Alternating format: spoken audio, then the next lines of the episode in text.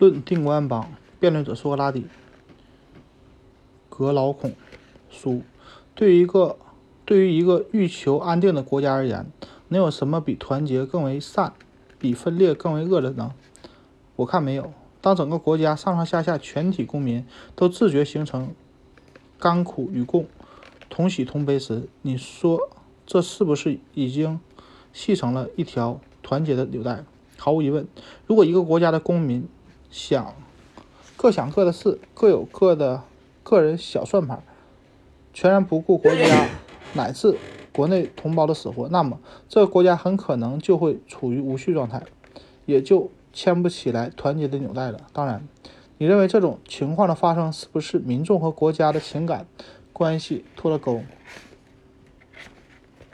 比如人们对心，人们心中对我的与非我的，或他的与非他的之类为人处事准则不能。形成共识，的确如此。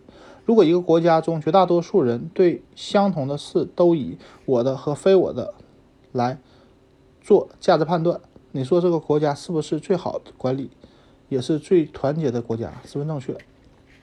谁都知道，天底下最难以攻克的国家，莫过于全体人民团结的像一一个人。那么我就要问了：当一个国家的民众团结的像一个人的时候，这个人的整个身体各部分。都在其灵魂的掌控之下，并以此为中心形成王国。当这个人某一根手指或者其他部位受了伤并感到疼痛时，此疼痛则会以痛而动全身。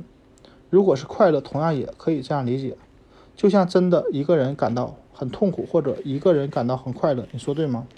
我同意你说的，在一个有最有序的国家。应该如你所描述，民众之间能建立起共同的感情，利益与共。那么，这个国家的任何一个公民遇到任何一种遭遇，不管是好的还是坏的，他的国君都会说：受苦的都算是国家的一部分，苦是有福的，自然也是国家的荣耀。所谓有福同享，有难同当，你说对不对？对，这就是团结有序的国家应享的福分。好，现在让我们回过头来，一起进入我们的理想国，看看，看看我们理想啊国度里是不是能看的看到我们刚才所说的那些品质和公民素质。那当然好，从体制上看，我们的理想国和别人的国家一样，也是有统治者和被统治者，亦或一般官宦。对呀，他们彼此间以公民互称。当然，但是。在现实的其他国家里，老百姓是怎么称呼他们统治的呢？统治者的呢？称法不一，有的称主人，有的称君主。总之，不管他叫公民的，在我们的理想国，除了叫公民外，老百姓还可以称他们什么呢？称他们称他为保护者或者辅助者。那么，统治者又是如何称呼他的人人民？称为供养者或衣食父母。在别的国家，统治者是如何称呼他的人民呢？称他们为奴隶。在其他国家，统治者之间相互、互相如何称呼对方？统治者。在我们的国家里呢？同守卫者。你们有没有听说过别的国家的统治者与统治者之间，有的会以朋友相称，有的却像仇人似的老死不相往来？听说过，但我觉得这很正常。他们是不是会把同事的朋友当也看作自己的朋友，把同事而把同事还看成同事？的确是这样。你们的守卫者当中有没有发现把同事说成外人的呢？当然不会有，因为他们对待自己身边的每一个人都像自己的兄弟姐妹或是父母子女一样。这种关系也许是真正有亲属亲戚关系的亲情，也有的是没有。真正的亲眷、亲戚关系的友谊，所言极是。那么，请你再回答：他们的亲属关系只是名义上的称呼，还是用他们的实际行动来配合这些称呼？比比如说，对于所有的父辈长者，是不是要按照理论习俗对其表示尊重和服从？还是还有对他们负起赡养等法律规定的义务？那些违反了这些义务规定的人，是不是属于神人所供奉？有没有必要将这些道理成为全体公民一致认为认同的家教与社交中不可忽视的部分，不断的对儿童重复灌输，使他们从小就树立起对自己的父母亲应当承担义务的信念。我想这样做是很有必要的，因为没有什么能比那些只把亲情二字挂在口头而付出实际行动更加荒谬的。这样，在我们的国家里，到处都充满和谐与和睦的语言，他们比其他国家的人团结得多。正如我们前面所比喻的那样，当有一个说自己心情很好时，大家众口一词的也说自己心情很好；当一个人说自己的心情很糟时，大家也会众口一词的说自己心情很糟。说的对。一个国家的公民在思想和人际关系上如此和睦，我们能不能说他们就是就会同甘共苦？他们会的。那么这个国家的君主也就更有理由把这个国家的一切事物看作是我的。并且因之与公民有着共同利益的关系，他就会和老百姓同苦同乐。当然，这样的国家自然是很团结的。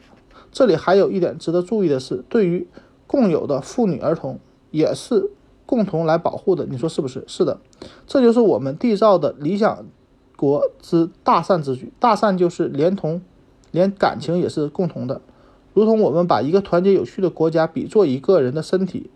你说这个身体的各部件不就是同苦同乐的吗？我们对此早已有共识。那么和公民一样，即使是管理者与管理者之间，连妇女儿童共有，这对国家而言也是大善之举啊！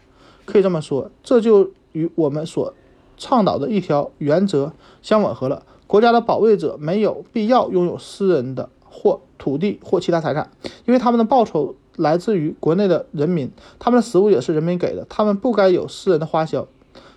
我们需要的是他们真正的像保护者的样子。你的话真是一针见血。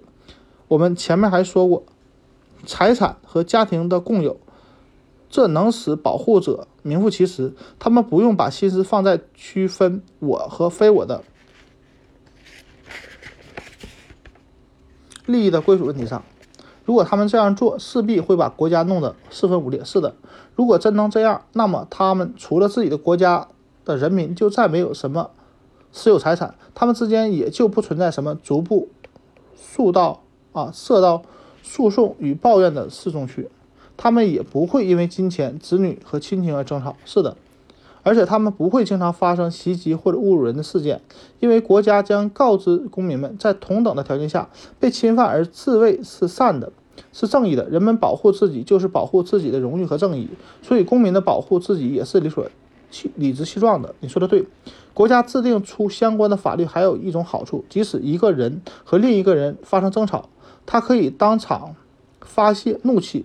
他不会把事情引向恶化，以致冤冤相报。当然，这样的话，一些重要的权利就应该赐予年长的人，让他让他们去管理、监督和影响年轻人的行为。道理是明摆着的。毫无疑问，若非有暴政的支持，年轻人是不该对长辈不尊重，甚至殴打长老者的。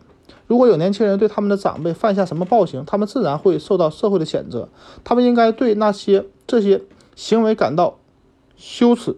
与敬畏，因为羞耻心使他们不敢对他们的父辈动手施暴；因为畏惧感使他们认为一旦动手施暴，将会受到伤害的人，啊，将会使受伤害的人得到更多亲情和同情和救助，而反，而他反倒会被孤立。说的对。所以，我们的法律也应该在各方面帮助国内的公民维持人际关系的和睦，对吧？对，这样才能让人们更加和睦相处。